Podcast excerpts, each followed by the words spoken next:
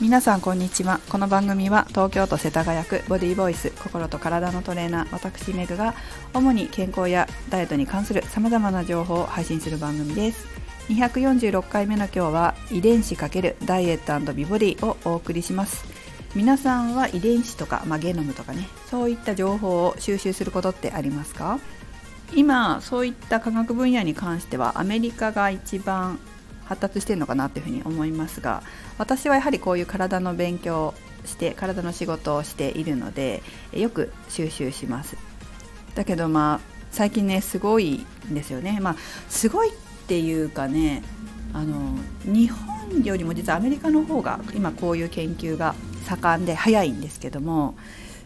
日本で言われるのって結構アメリカでいろいろ言われてからちょっとブランクがあるったりするんですよ。でそんなに流行ってもいないですよね日本でもね。私自身はもう10年ぐらい前から遺伝子関係は勉強してきたんですけれどもここへ来てなんか盛り上がりを見せているなと肌で感じるのでまた改めて遺伝子系の勉強もしていこうかなというふうに思ったところで今日セミナーにあるセミナーに申し込みました。すごい楽しみです。そのセミナーは結構情報が早いんですよね。ダイレクトにアメリカから入ってくる情報を取れるのですごい早い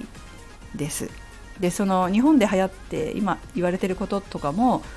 結構10年ぐらい前から私も知ってたりするのでそれもそこのセミナーから結構取ってきたものだったからまたちょっと楽しみにしていますただですねこういう情報って医療的な部分だったり科学的な部分だったりって、まあ、日本は結構法律が厳しいのであまりこう公に言えないところが残念なところで皆さんにはあまりこう具体的にはお知らせできないかなというふうに思いますただ私のところに来ている生徒さんとかはまあちょっとうまいこと話ができるかなっていうふうに思うので楽しみにしていてください是非ねえこれをお聞きの皆さんも遺伝子のことについて、まあ、ゲノムとかね遺伝子とかっていうものについてもチェックしてもらうとすごく最新のものとかが手に入るんじゃないかなというふうに思います。もうすでにある程度認知はされてきていますが、健康長寿とかアンチエイジングとかっていう分野にはかなり入ってきてますし私自身はもう10年前からそういったことものを自分の中に取り入れてやってきてるんですが、まあ、一つこれはその成果なのかなっていうのは今44か今年45なんですけど30代に乱れるっていうのはありますよね、まあ、トレーニングだけの効果ではないと思います。そういったものを10年ぐらい前から積極的に取り入れてきたのでアンチエイジングなんだと思います。あんまりはっきり言えません。すいません。だけどあのそれはねあるかなというふうに思いますよ。かなりね、えー、情報っていうのは格差があるんですよもう世の中で。テレビでやってる情報っていうのはもうインターネットでやねの情報をテレビでやってたりするじゃないですか。まあツイッターとかの情報をようやく